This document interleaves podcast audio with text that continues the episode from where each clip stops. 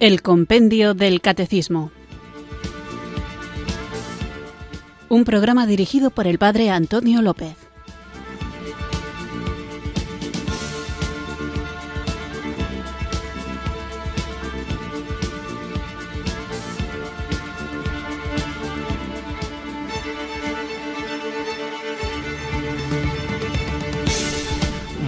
Buenas tardes, queridos oyentes de Radio María. Recibido un cariñoso saludo desde Irurzun, en Navarra, quienes sintonizáis una tarde más esta emisora de la Virgen para escuchar este programa de El Compendio del Catecismo.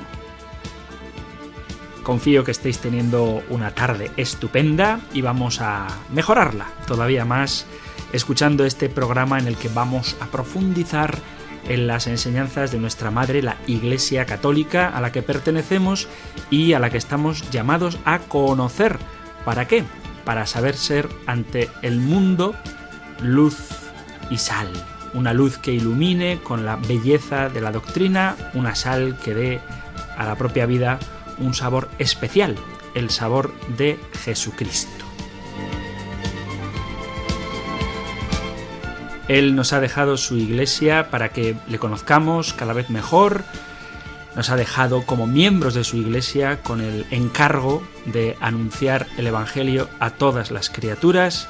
Nos ha dejado a su iglesia como madre y como guía, como una madre que alimenta con los sacramentos y guía con la enseñanza y precisamente de la enseñanza de la Iglesia es de lo que trata nuestro programa de El Compendio del Catecismo. Vamos a continuar con este periplo, con este proceso de conocimiento de la enseñanza y lo hacemos guiados por este libro pequeño pero muy rico en el que está contenido todo aquello que la Iglesia cree que es el Compendio del Catecismo. Es mucho lo que tenemos que aprender, es mucha la tarea que tenemos por delante una tarea gozosa ciertamente, y para poder llevarla a cabo, para hacerlo bien, para no dejarnos llevar por nuestra pobreza, dejémonos en manos del Señor, que ha prometido su Espíritu Santo a todo aquel que se lo pide con fe. Así que llenos de fe nos ponemos en la presencia del Señor, invocando juntos el don del Santo Espíritu.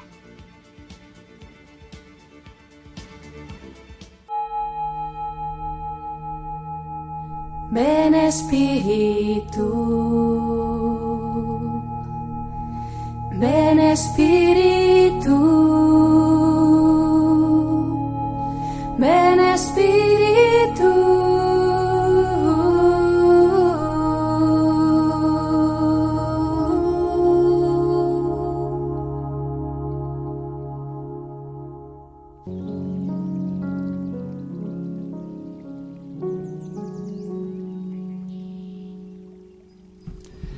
Ven a mí, Espíritu Santo, Espíritu de sabiduría.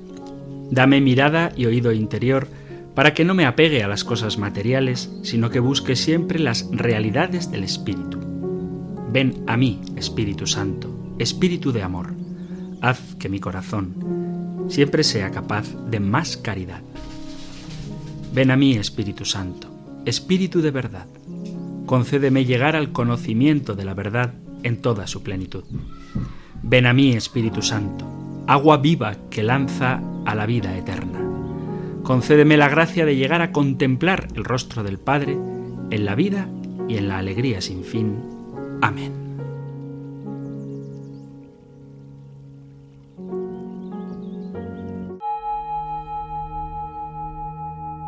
Ven Espíritu,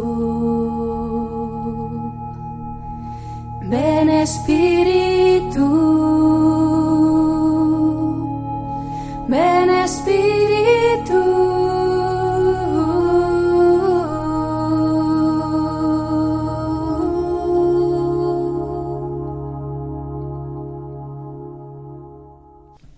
Mis queridos amigos, continuamos pues con nuestro programa y os recuerdo que estábamos viendo el punto número 22 del compendio del catecismo. Y como inicié una tarea que no he terminado y con la que pienso continuar hoy, que imagino que os gustará, vamos a recordar el punto en el que estábamos leyéndolo completo. Punto número 22 del compendio del catecismo.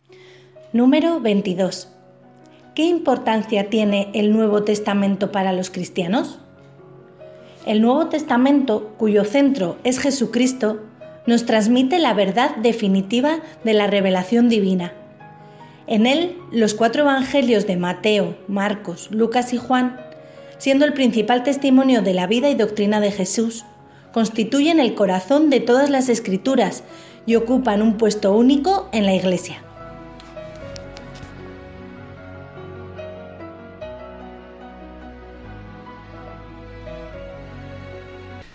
Veíamos en este número del compendio del catecismo cómo los evangelios son el corazón de la Sagrada Escritura, puesto que ellos nos hablan directamente de Jesús y nos cuentan sus enseñanzas, su predicación y sus milagros, aparte, por supuesto, del gran acontecimiento de su pasión, muerte y resurrección. Y dedicábamos gran parte del programa a ver cómo cada uno de los cuatro evangelistas, a pesar de que todos narran los mismos acontecimientos, lo hacen con un estilo peculiar. Y de manera concreta nos centrábamos en el evangelista San Mateo, que como decíamos es un evangelio que está dirigido de manera particular a la comunidad judía y es por eso que está dividido en siete partes. Hablábamos de los títulos que se le dan a Jesús en el Evangelio de San Mateo, que son títulos que evocan de una manera muy clara todo lo que Dios venía prometiendo desde antiguo al pueblo de Israel por medio de los profetas y como el lenguaje que utiliza San Mateo precisamente lo que trata es de destacar cómo Jesucristo es el cumplimiento perfecto de las promesas mesiánicas, como en Jesús se cumple todo aquello que Dios había venido prometiendo, aunque después queda claro también en el Evangelio de San Mateo cómo la llamada a la salvación no queda reducida únicamente al pueblo de Israel, sino que todas las naciones están llamadas a aceptar esta luz, esta revelación, este amor de Dios manifestado en Cristo Jesús. Y terminábamos el programa hablando de las peculiaridades del Evangelio de San Marcos.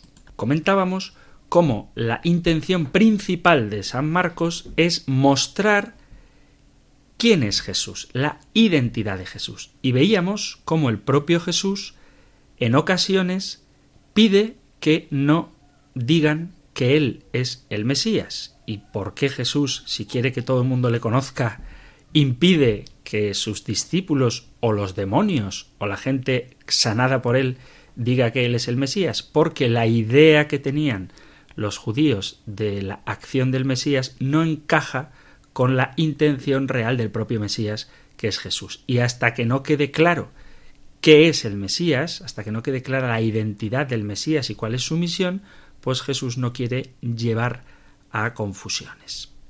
También veíamos que Jesús manifiesta su identidad, que como repito es la intención, la voluntad de San Marcos, mostrar la identidad de Jesús, pues en pasajes como el del bautismo de Jesús en el Jordán, o cuando, cuando los demonios lo reconocen, cuando Pedro expresa su fe, no digo las citas por no repetirme, o cuando Dios mismo en la transfiguración, el Padre, le vuelve a declarar como su hijo. Y hablábamos también de cómo él, ante la Junta Suprema de Jerusalén, manifiesta que es el Mesías y que vendrá como Hijo del Hombre sentado a la derecha de Dios Todopoderoso. Además de la exclamación que el capitán romano hace cuando ve a Jesús morir en la cruz, verdaderamente este sí era el Hijo de Dios. Eso es lo que veíamos en el programa anterior. Y veíamos también, y vamos a enganchar el programa de hoy con esta idea, veíamos también cómo, aparte de las afirmaciones acerca de la identidad de Jesús, la personalidad de Cristo aparece en las obras de Jesús, en las acciones de Jesús, en la misión de Jesús, es donde Él muestra quién es. Y veíamos que Él era el que deshace el poder del demonio sobre los hombres. Y este poder de Jesús sobre los demonios lo vemos ya desde el primer capítulo del Evangelio de San Marcos, donde podemos leer en el capítulo 1, versículo 27, cuando dice todos se preguntaban estupefactos ¿qué es esto? Una enseñanza nueva expuesta con autoridad. Incluso manda a los espíritus inmundos y lo obedecen. Su fama se extendió enseguida por todas las partes, alcanzando la comarca entera de Galilea. Y en el capítulo 1, versículo 34 leemos curó muchos enfermos de diversos males y expulsó muchos demonios. Y como los demonios lo conocían, no les permitía hablar. Y en el versículo 39, seguimos en el capítulo 1 de San Marcos, él responde a la afirmación de sus discípulos todo el mundo te busca, él responde vámonos a otra parte, a las aldeas cercanas para predicar allí, que para esto he salido. Así recorrió toda Galilea, predicando en sus sinagogas y expulsando los demonios. Así que él expulsa demonios y así manifiesta que ha venido a derrotar el poder del maligno, el poder del enemigo en el mundo. Además, él es la salud de los enfermos. Lo podemos leer, seguimos en el primer capítulo de San Marcos, en el versículo 29, lo acabamos de escuchar, su fama se extendió enseguida por todas partes, alcanzando la comarca entera de Galilea. Y sigo versículo 19, y enseguida, al salir ellos de la sinagoga, fue con Santiago y Juan a la casa de Simón y Andrés. La suegra de Simón estaba en cama con fiebre e inmediatamente le hablaron de ella. Da pan a los hambrientos es otra de las características que manifiestan la personalidad de Jesús. Lo tenemos en el capítulo sexto del Evangelio de San Marcos. En el versículo 30 tenemos la primera multiplicación de los panes. Capítulo sexto, versículo, leo el 35 en adelante, el famoso episodio de la primera multiplicación de los panes. Y digo primera porque el Evangelio de San Marcos relata una segunda multiplicación de los panes. En el capítulo sexto tenemos la primera, en el capítulo octavo del Evangelio de San Marcos tenemos la segunda multiplicación de los panes. Así que Jesús es quien da de comer a los hambrientos. Además, Jesús es el que salva a su iglesia. Jesús salva a los discípulos cuando están en peligro. En el capítulo cuarto del Evangelio de San Marcos, que es del que estamos hablando hoy, podemos leer Marcos 4:35. Aquel día al atardecer les dice Jesús, vamos a la otra orilla. Dejando a la gente, se lo llevaron en barca como estaba. Otras barcas lo acompañaban. Se levantó una fuerte tempestad y las olas rompían contra la barca hasta casi llenarla de agua. Él estaba en popa, dormido sobre un cabezal. Lo despertaron diciéndole Maestro, ¿no te importa que perezcamos? Se puso en pie, increpó al viento y dijo al mar Silencio, enmudécete. El viento cesó y vino una gran calma y les dijo ¿Por qué tenéis miedo? ¿Aún no tenéis fe? Se llenaron de miedo y se decían unos a otros Pero ¿quién es este? Hasta el viento y el mar le obedecen. Su autoridad queda manifiesta, lo acabamos de leer también en el capítulo primero del evangelista San Marcos, cuando dice todos se preguntaban estupefactos ¿qué es esto? Una enseñanza nueva expuesta con autoridad. Incluso manda a los espíritus inmundos. Y además, esto es también muy importante, Jesús se revela a sí mismo como aquel que tiene poder para perdonar los pecados. En el capítulo 2, versículo 5, dice así, viendo Jesús la fe que tenían, habla, leo desde el versículo 1. Capítulo 2, versículo 1 de San Marcos. Cuando a los pocos días volvió Jesús a Cafarnaún, se supo que estaba en casa. Acudieron tantos que no quedaba sitio ni a la puerta, y les proponía la palabra. Y vinieron trayéndole un paralítico llevado entre cuatro, y como no podían presentárselo por el gentío, levantaron la techumbre encima de donde él estaba, abrieron un boquete y descolgaron la camilla donde yacía el paralítico. Viendo Jesús la fe que tenían, le dice al paralítico, Hijo, tus pecados te son perdonados. Unos escribas que estaban allí sentados pensaban para sus adentros ¿por qué habla éste así? Blasfema. ¿Quién puede perdonar pecados? sino solo Dios. Jesús se dio cuenta enseguida de lo que pensaban y les dijo ¿Por qué pensáis eso? ¿Qué es más fácil? ¿Decir al paralítico tus pecados te son perdonados? o decir levántate, coge la camilla y echa a andar? Pues para que comprendáis que el Hijo del Hombre tiene autoridad en la tierra para perdonar pecados, dice al paralítico, te digo, levántate, coge tu camilla y vete a tu casa. Se levantó, cogió inmediatamente la camilla y salió a la vista de todos. Se quedaron atónitos y daban gloria a Dios diciendo, nunca hemos visto una cosa igual. Jesús muestra su autoridad para perdonar pecados. Muestra su autoridad incluso sobre el día de reposo. Es una polémica que tiene con Jesús bastante a menudo, pero en el capítulo 2, en el versículo 27 del capítulo 2 del evangelista San Marcos, dice Jesús, el sábado se hizo para el hombre y no el hombre para el sábado. Así que el Hijo del Hombre es Señor también del sábado. Y Jesús muestra también su personalidad, su autoridad, cuando enseña el verdadero sentido de la ley. Por ejemplo, en el capítulo séptimo, al inicio, casi todo el capítulo séptimo del Evangelio de San Marcos, es un debate sobre la interpretación adecuada de la ley. Precisamente en este pasaje es donde Jesús reprocha a los fariseos que por seguir sus propias tradiciones, anulan el mandamiento de Dios. Y es cuando les llama hipócritas que le honran a Dios con los labios, pero su corazón está lejos, porque el culto que dan está vacío, porque enseñan, dice, preceptos humanos. Esto lo encontráis en el capítulo séptimo de San Marcos del versículo 1 al versículo 23. O sea que tenemos muchos versículos donde Jesús muestra su autoridad para enseñar el verdadero sentido de la ley. También en el capítulo décimo de San Marcos es preguntado el Señor por el divorcio y se atreve, como hace también en el evangelista San Mateo en el Sermón de la Montaña, pero en San Marcos Jesús dice Moisés os permitió, en este caso habla del divorcio, por la dureza de vuestro corazón. Pero al principio de la creación Dios los creó hombre y mujer.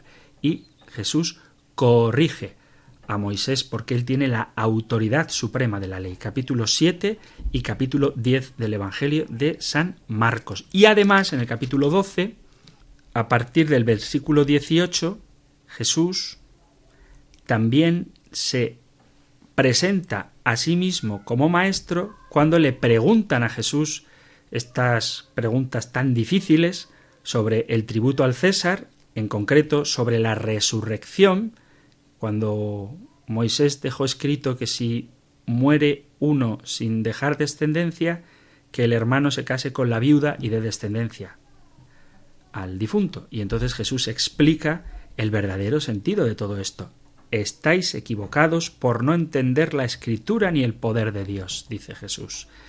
Y habla de cuál es el precepto más importante. Escucha, Israel, el Señor nuestro Dios es el único Señor, amarás al Señor tu Dios con todo tu corazón, con toda tu alma, con toda tu mente, con todo tu ser. El segundo es este, amarás a tu prójimo como a ti mismo. Evangelio de San Marcos, capítulo 12 versículos del 29 en adelante. Jesús se muestra como el que nos da el verdadero sentido de la ley. Y además, Él manifiesta también su autoridad cuando anuncia las cosas que van a pasar. Es el discurso escatológico del evangelista San Marcos, de escatología, que sé que es un tema que inquieta mucho a nuestros oyentes, hablaremos en su momento, pero ahora me limito a decir lo que como característica que manifiesta la autoridad, la personalidad de Jesús, nos dice San Marcos, que es precisamente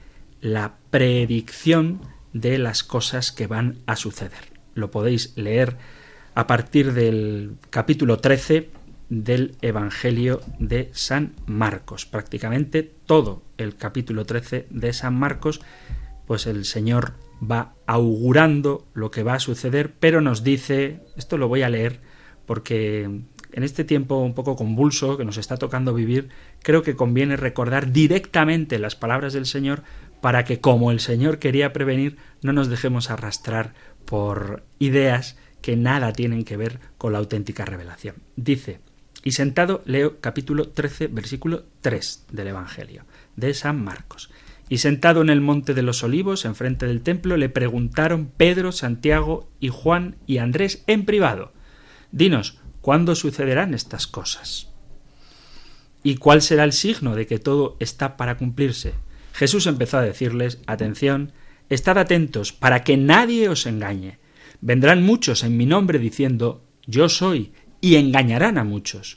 Cuando oigáis hablar de guerras y noticias de guerras, no os alarméis todo esto ha de suceder, pero no es todavía el final. Se levantará pueblo contra pueblo y reino contra reino, habrá terremotos en diversos lugares, habrá hambres. Todo esto será el comienzo de los dolores. Y luego dice Jesús, mirad por vosotros mismos. lo digo porque en esta situación, repito, tan convulsa, no quiero dar nombres ni situaciones concretas, pero bueno, cada uno que piense lo que quiera, el Señor, ante estas cosas que atemorizaban también a los apóstoles, les dice, mirad por vosotros mismos, mirad por vosotros mismos. Lo que pase fuera obviamente nos afecta, pero el Señor dice, mirad por vosotros mismos, os entregarán a los tribunales, seréis azotados en las sinagogas y compareceréis ante gobernadores y reyes por mi causa, para dar testimonio que estas dificultades y estas persecuciones que la Iglesia sufre no son para que nos vengamos abajo, sino para que encontremos en ella, lo dice Jesús, ocasión para dar testimonio. Es necesario que se anuncie antes el Evangelio a todos los pueblos, y luego por si todavía después de esto nos queda angustia en el cuerpo, dice Jesús, pero cuando os conduzcan para entregaros, no os preocupéis por lo que hablaréis o por lo que tenéis que decir, Decid lo que se os inspire en aquel momento, porque no seréis vosotros los que habléis, sino el Espíritu Santo. Y quien persevere hasta el final se salvará. ¿eh? Esto es lo que Jesús augura que va a ocurrir, luego hace otras predicciones, pero quería leeros este pasaje para que no nos dejemos estafar, angustiados por las cosas que van a suceder, porque el Señor nos dice que no nos preocupemos, que eso no es el final, que miremos por nosotros mismos y que cuando llegue el momento, que ya el Espíritu Santo inspirará la palabra adecuada para saber qué decir en cada momento. Bueno, continuamos con el compendio del catecismo y estamos viendo algunas de las características del Evangelio de San Marcos. Quizá una de las cosas que mejor revelan la identidad de Jesús, quién es Jesús, es el modo con el que él se dirige al Padre. Lo encontramos en el capítulo 14 del Evangelista del que estamos tratando ahora, que es San Marcos, capítulo 14, versículo 36, cuando Jesús está orando en Getsemaní y dice así, llegan a un huerto que llaman Getsemaní y dice a sus discípulos, sentaos aquí mientras voy a orar. Se lleva consigo a Pedro, a Santiago y a Juan, y empezó a sentir espanto y angustia, y les dice Mi alma está triste hasta la muerte. Quedaos aquí y velad. Y adelantándose un poco, cayó en tierra y rogaba que, si era posible, se alejase de él aquella hora, y decía Abba, Padre, tú lo puedes todo, aparta de mí este cáliz, pero no sea como yo quiero, sino como tú quieres. Y la clave fundamental para entender la identidad de Jesús es esta palabra tan hermosa, Abba, Padre. Por eso Jesús se presenta a sí mismo como alguien que tiene una intimidad hasta ahora desconocida con Dios, hasta el punto de llamarlo Padre. Qué hermoso tiene que ser para nosotros saber que el nombre verdadero de Dios, que el modo como en Cristo podemos relacionarnos con Él es precisamente así, como un Padre. Pero donde de manera más clara Jesús revela su verdadera y principal misión, donde el Señor Jesús nos revela cuál es el sentido absoluto de su vida, el momento al que se orientan todos los pasajes evangélicos, todos los momentos decisivos de la historia de la vida de Jesús, es en su pasión, muerte y resurrección. Esto ocurre cuando el propio Jesús anuncia su muerte y resurrección, como podemos leer en el capítulo 8, versículo 31, dice así, y empezó a instruirlos. El Hijo del Hombre tiene que padecer mucho, ser reprobado por los ancianos, sumos sacerdotes y escribas, ser ejecutados y resucitar al tercer día. Se lo explicaba con toda claridad, dice el evangelista San Marcos. Y esto, y aquí encaja perfectamente la idea de que Jesús impidiera decir a los discípulos o a los sanados o a los demonios quién es Él, esto encaja porque esta pasión y muerte de Jesús que acaba de anunciar es opuesta, es contraria a las expectativas que los propios discípulos y los demás seguidores de Jesús tienen de Él. Y lo vemos como cuando leo lo que he leído y continúo. Y empezó a instruirlos. Capítulo 8, versículos del 31 en adelante. El Hijo del Hombre tiene que padecer mucho y ser reprobado por los ancianos, sumos sacerdotes y escribas, ser ejecutado y resucitar a los tres días. Se lo explicaba con toda claridad. Entonces Pedro se lo llevó aparte y se puso a increparlo, pero él se volvió y mirando a los discípulos increpó a Pedro Aléjate de mí, Satanás. Tú piensas como los hombres, no como Dios. Aquí está la clave del por qué Jesús no quería que se supiera su identidad, porque creían que el Mesías habría de ser según sus propias ideas, según el propio concepto que los discípulos y los judíos tenían del Mesías. Y se lo dice a Pedro, tú piensas como los hombres, no como Dios. En otras dos ocasiones Jesús anuncia su pasión. En el capítulo noveno, en el versículo 30, se fueron de allí y atravesaron Galilea. No quería que nadie se enterase porque iba instruyendo a sus discípulos. Les decía, el Hijo del Hombre va a ser entregado en manos de los hombres y lo matarán. Después de muerto, a los tres días, resucitará. Pero no entendían lo que decía y les daba miedo preguntarle.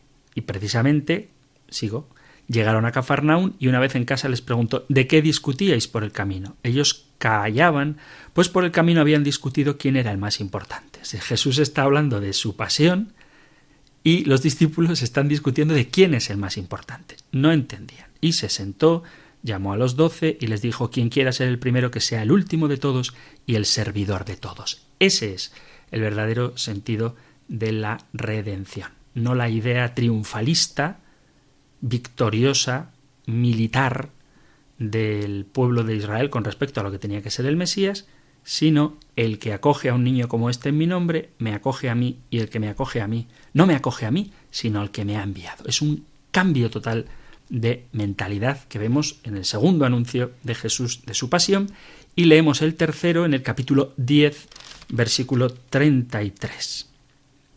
Mirad, estamos subiendo a Jerusalén, y el Hijo del Hombre va a ser entregado a los sumos sacerdotes y a los escribas, lo condenarán a muerte, lo entregarán a los gentiles se burlarán de él, lo escupirán, lo azotarán y lo matarán, y a los tres días resucitará. Y de nuevo los discípulos no entienden. Sigo leyendo, capítulo 10, versículo 33. Se le acercaron los hijos de Zebedeo, Santiago y Juan, y le dijeron, Maestro, queremos que hagas lo que te vamos a pedir. Les preguntó, ¿qué queréis que haga por vosotros? Contestaron, concédenos sentarnos en tu gloria, uno a tu derecha y otro a tu izquierda. Jesús replicó, no sabéis lo que pedís. Este es el motivo tan misterioso para algunos de por qué Jesús no quiere que se sepa su identidad. Y por dar un último detalle del evangelista San Marcos, él ubica su evangelio en tres zonas geográficas muy claramente diferenciadas.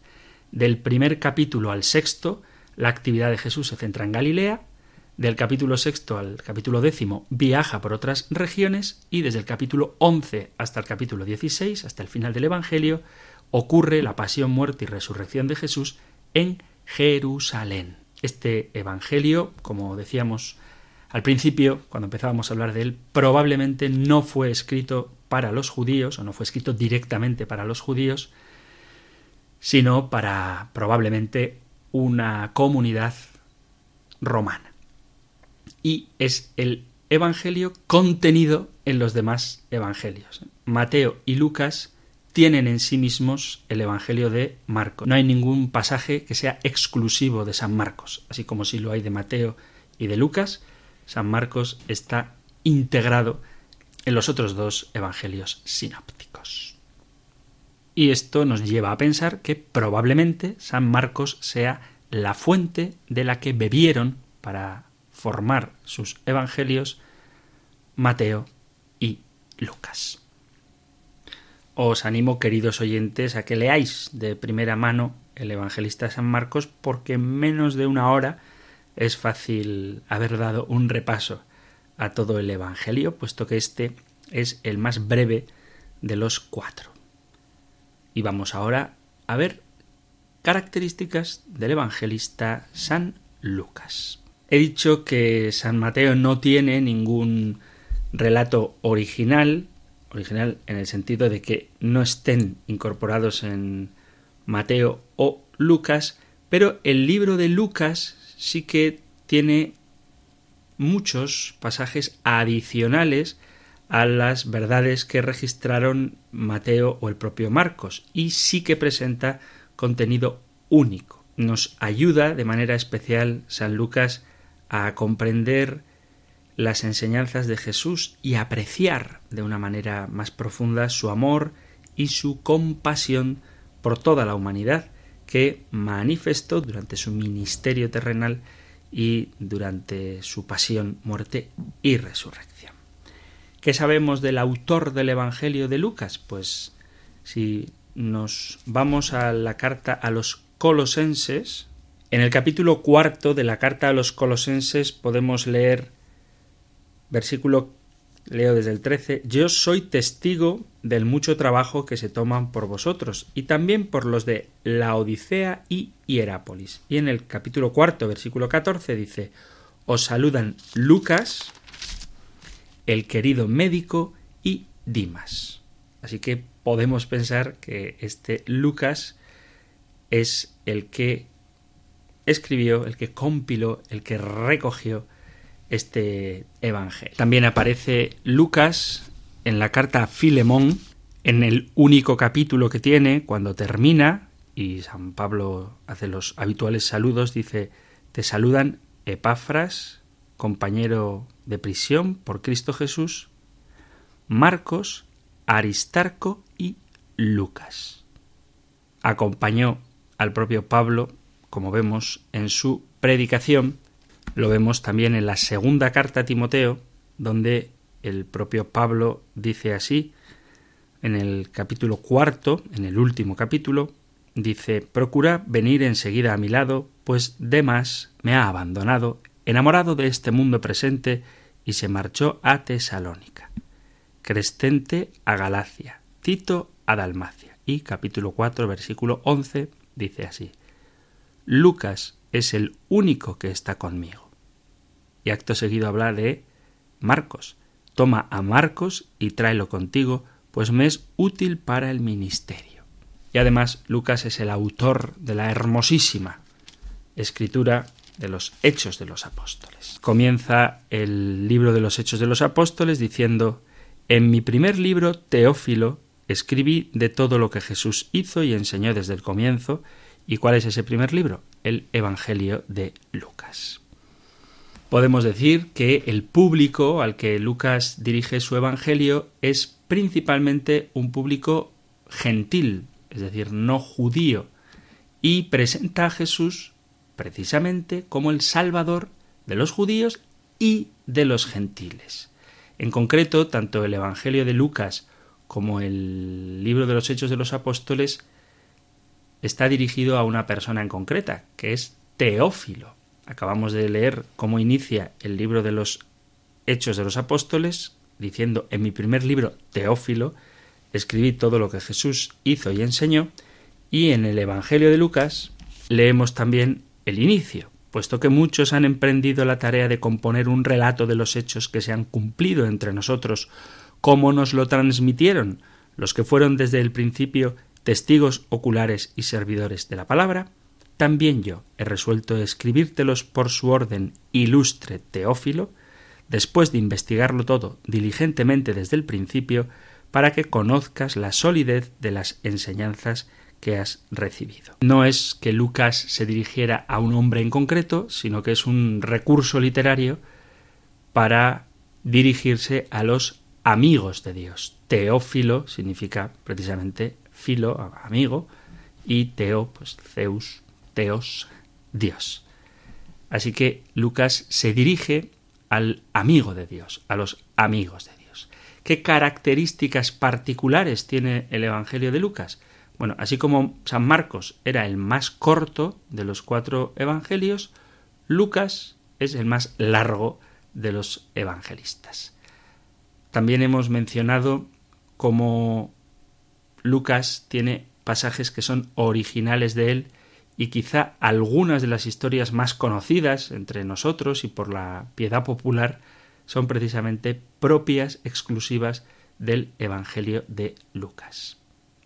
Por ejemplo, muchos de los pasajes del nacimiento de Jesús son exclusivos del evangelista Lucas como el anuncio del nacimiento de Juan el Bautista a Zacarías,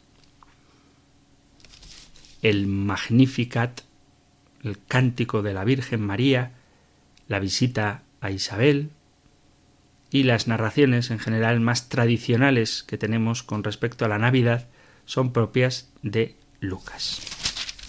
Escenas de la infancia de Jesús, como las que encontramos en el capítulo 2, en el versículo 41,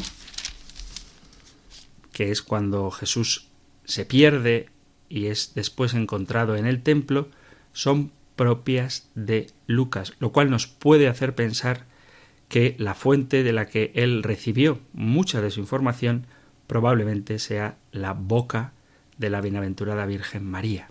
En dos ocasiones dice Lucas esta expresión y María conservaba estas cosas meditándolas en su corazón. Está en Lucas 2.19, cuando se narra el nacimiento del niño, fueron corriendo y encontraron a María y a José y al niño acostado en el pesebre. Al verlo contaron lo que les habían dicho de aquel niño, todos los que lo oían se admiraban de lo que habían dicho los pastores. María, por su parte, conservaba todas estas cosas meditándolas en su corazón. Y luego en el capítulo 2, versículo 51, hemos leído el 2.19, pues en el capítulo 2, versículo 51, después del niño que se pierde en el templo, dice el evangelista, él bajó con ellos y fue a Nazaret y estaba sujeto a ellos. Su madre conservaba todo esto en su corazón. Así que es probable que de este corazón enamorado de su hijo brotara esa información que luego Lucas plasmó por escrito en su Evangelio. Otras parábolas propias, exclusivas de San Lucas, bellísimas, como digo, quizás las más famosas de nuestra cultura cristiana, las más ricas, las más mencionadas son, por ejemplo, la parábola del buen samaritano, que es exclusiva de Lucas y que está en el capítulo 10, versículos del 30 al 37. No la leo, pero seguro que todos la conocéis. La inigualable, hermosísima, esta parábola que muestra la misericordia infinita de un Dios que espera incansablemente al hijo que se va de casa, la parábola del hijo pródigo, que está en el Evangelio de Lucas, capítulo 15, versículos del 11 al 32, la parábola del rico y Lázaro, ese pobre hombre que pedía a la puerta de un rico indiferente ante la necesidad de su hermano, con el destino final que a ambos tan distinto les aguardaba. Lo tenéis en Lucas 16, del versículo 19 al 31, esos diez leprosos que fueron sanados, de los cuales sólo uno volvió a dar gracias al Señor, Lucas 17, del 11 al 19, y el precioso, personalmente, es el pasaje bíblico, el pasaje, no, no el versículo ni la frase bíblica, pero sí el pasaje bíblico que a mí más devoción me da, también es exclusivo de Lucas, que es el encuentro de Jesús resucitado con los discípulos que, entristecidos, salían de Jerusalén hacia Emaús, que tenéis en el capítulo 24 de Lucas. Lucas también, como cosa única de él, nos cuenta algunas de las enseñanzas de Juan el Bautista que los demás evangelios no narran. Por ejemplo, lo que tenemos en Lucas 3, versículo 10, que estos son palabras de Juan Bautista. La gente le preguntaba a Juan Bautista, entonces, ¿qué tenemos que hacer? Él contestaba, el que tenga dos túnicas, que comparta con el que no tiene, y el que tenga comida, haga lo mismo. Vinieron también a bautizarse unos publicanos y le preguntaron Maestro, ¿qué tenemos que hacer nosotros? Él les contestó No exijáis más de lo establecido. Unos soldados igualmente le preguntaban ¿Y nosotros qué tenemos que hacer? Él les contestó No hagáis extorsión, ni os aprovechéis de nadie con falsas denuncias, sino contentaos con la paga. Y la gente se preguntaba en su interior si no sería Juan el Mesías. Pero estas enseñanzas de Juan el Bautista son únicas, el único que nos las cuenta es el evangelista Lucas. También Lucas destaca cómo oraba Jesús. Por ejemplo, en el capítulo 3, en el versículo 21 dice, y sucedió que cuando todo el pueblo era bautizado, también Jesús fue bautizado, y mientras oraba, se abrieron los cielos bajó el Espíritu Santo sobre él, con apariencia corporal semejante a una paloma, y vino una voz del cielo, Tú eres mi Hijo el amado, en ti me complazco. Pero esto, dice Lucas, ocurría mientras Jesús oraba. En el capítulo quinto, en el versículo 16, dice Lucas sobre Jesús, él por su parte solía retirarse a despoblado y se entregaba a la oración.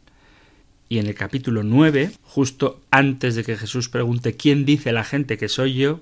Capítulo 9, versículo 18 dice, una vez que Jesús estaba orando solo, lo acompañaban sus discípulos y pregunta ¿Quién dice la gente que soy yo? Y en el mismo capítulo 9, justo cuando se narra la transfiguración, dice unos ocho días después de estas palabras,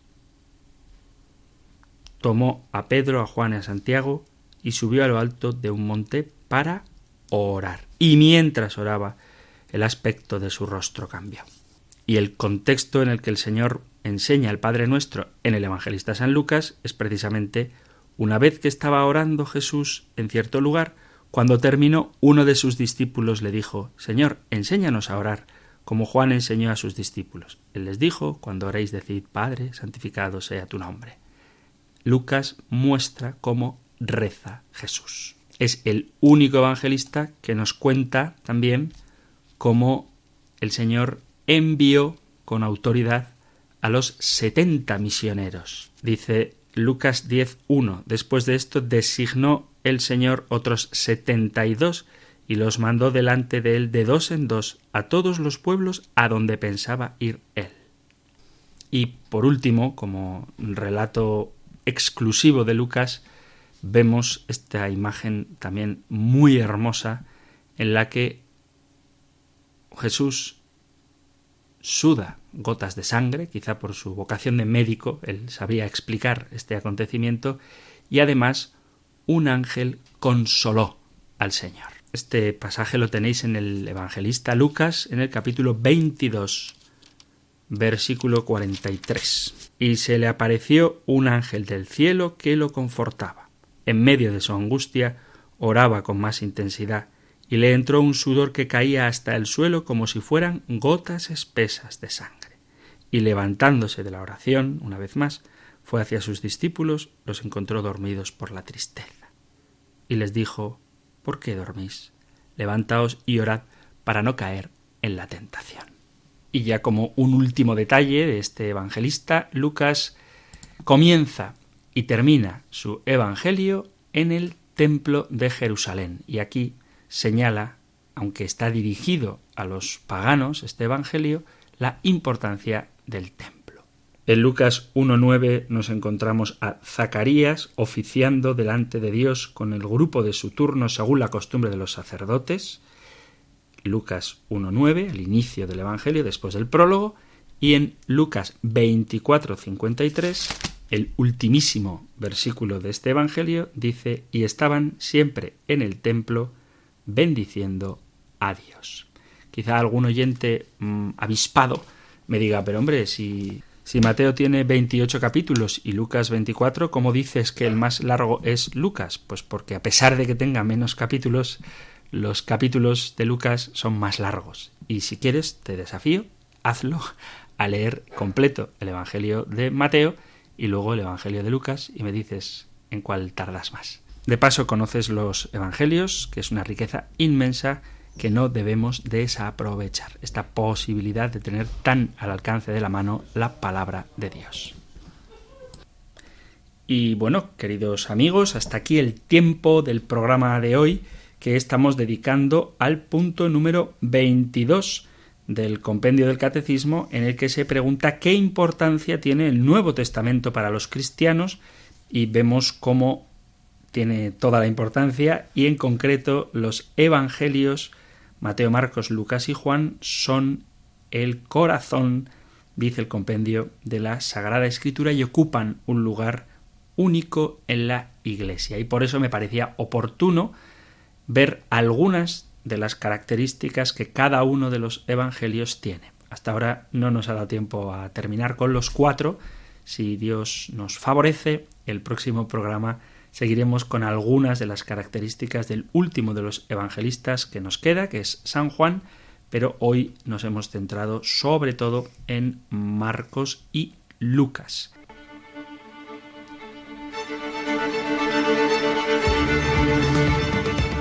Llega el momento deseado de abrir nuestras líneas para que podáis poneros en contacto con el programa. Ya sabéis que Radio María disfruta estando cerca de sus oyentes y ofreciendo la oportunidad de interactuar, de dialogar, de charlar con todos vosotros. Así que abrimos ya nuestro teléfono 91005 9419 91005 9419 para recibir vuestras llamadas y entrar en directo para hablar aquí en el compendio del catecismo conmigo, con el padre Antonio López. Si preferís, podéis también enviar un mensaje de WhatsApp al 668 594 383 668 594 383 o a cualquier hora, cualquier día, esto no falla nunca, el correo electrónico compendio arroba radiomaria.es compendio arroba donde podéis dejar vuestras consultas, comentarios, sugerencias, discrepancias. Todo es muy bien recibido cuando se hace con cariño, con respeto, buscando siempre con honestidad la verdad. Así que, queridos amigos, correo electrónico compendio arroba radiomaria.es, WhatsApp 668 594 383 o número de teléfono para entrar en directo 91 005 94 19 91 005 94 19. Aquí os espero.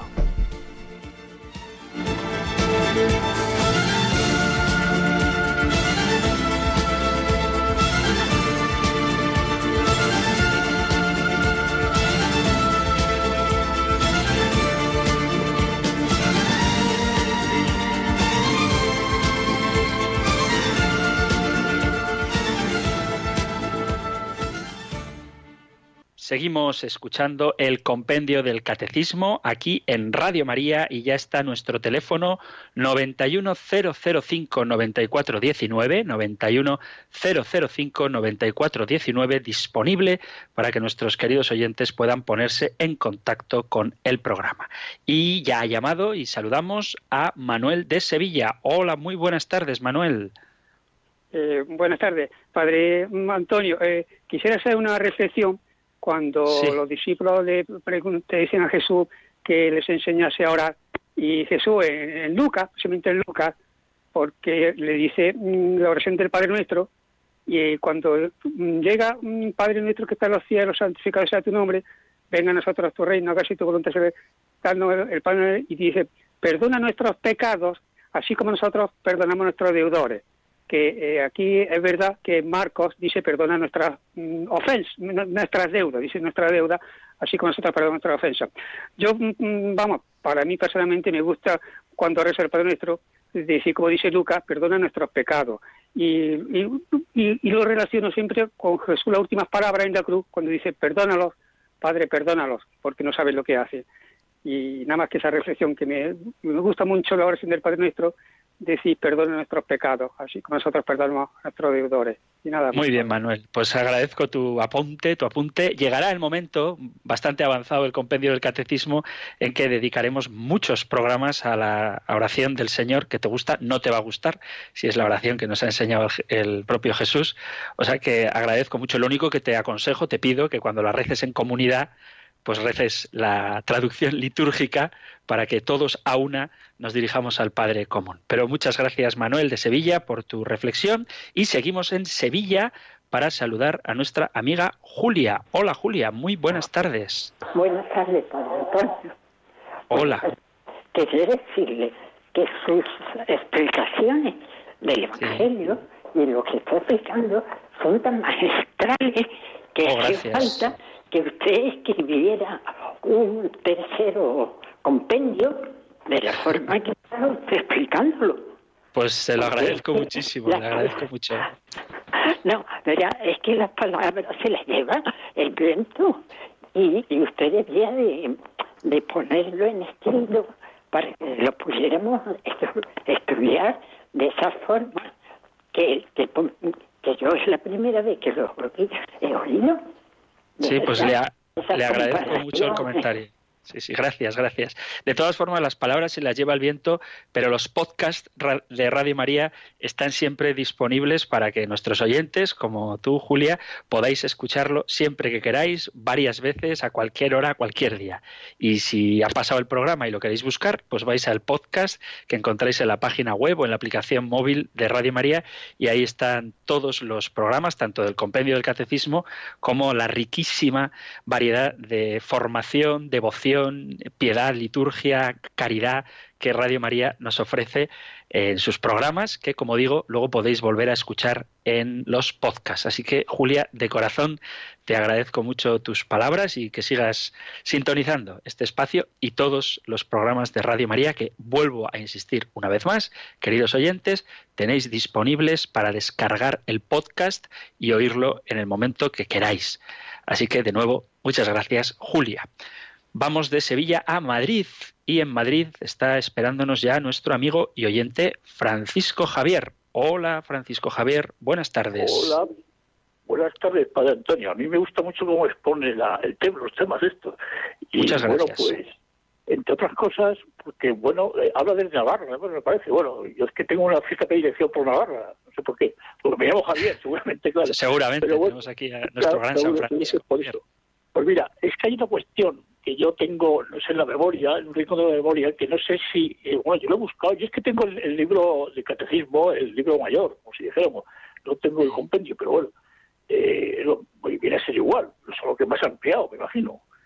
Eh, entre otras cosas, yo lo que pedía era una, una aclaración sobre cuando la resurrección de nuestro Señor, yo no sé, lo he oído o lo he leído en algún lado, que la primera mujer que se le, que se y que se le apareció fue a su madre, la Virgen Santísima. Yo no sé dónde no he podido sacar esta esta cuestión. No sé si ha sido así o si es que no sé o, o lo he oído por un tipo de fuente un poco poco poco no sé. Bueno, eso es una es una fuente piadosa, es una fuente piadosa y, y bonita, pero en el sentido estricto no está en la Sagrada Escritura en sentido estricto, la palabra de Dios dice que a quien se le apareció por primera vez fue a María Magdalena. Pero sí que podemos decir, pero repito, es una cuestión de, devoción personal muy acertada, en mi opinión, muy correcta, pero no es doctrina católica. Sí que es verdad que eh, Juan Pablo II, en la audiencia general lo podéis buscar en internet, en la audiencia general del 21 de mayo de 1997, habla de este tema. Y el Juan Pablo II, el propio Papa, dice que María fue la única que mantuvo viva la, la llama de la fe, preparándose para acoger el gozoso anuncio de la resurrección, y por eso como ella es la única que esperaba la resurrección, porque ni sus discípulos ni María Magdalena lo creían, de hecho ella Magdalena, le confunde con el hortelano, sí que es creíble, es razonable creer que Jesús se apareció a su madre la primera de todas. Pero esto es una cuestión, insisto, piadosa. Ningún evangelio habla de un encuentro de Jesús resucitado con su madre. Entonces debemos pensar que no está en la escritura. Sin embargo, sin embargo, repito, esto es de Juan Pablo II, San Juan Pablo II sí que habla de la posibilidad de que María se apareciera, perdón, de que María, de que Jesús se apareciera primero que nadie a, su madre. ¿eh? Y con respecto al compendio del catecismo, el, compendio del catecismo, si lo tienes a mano, tiene unos numeritos chiquititos al lado de sus números que son las referencias que hace al catecismo mayor. El catecismo mayor tiene toda la doctrina de la Iglesia Católica y el compendio, como su propio nombre indica, tiene de manera resumida, compendiada, toda esta doctrina y además en forma más fácil de leer por este género literario de las preguntas y respuestas. Pero yo creo que es bueno eh, escuchar este programa con el compendio del catecismo, con la palabra de Dios, con la Biblia y con el catecismo mayor. Ahí está todo. Pero repito, el compendio del catecismo es un extracto resumido y más fácil de leer del Catecismo Mayor, que es una joya que nos regaló a la Iglesia precisamente San Juan Pablo II. Muy bien, Francisco Javier y todos nuestros demás queridos oyentes, llega el momento de despedirnos, así que lo hago como cada día con esta bendición que Moisés le dio a Aarón para que con ella bendijera a los hijos de Israel que encontráis en el libro de los números. El Señor te bendiga y te proteja, ilumine su rostro sobre ti y te conceda su favor, el Señor te muestre su rostro y te conceda la paz. Muchísimas gracias por escuchar el compendio del catecismo, gracias por estar ahí y si queréis volvemos a encontrarnos en un nuevo programa. Un abrazo.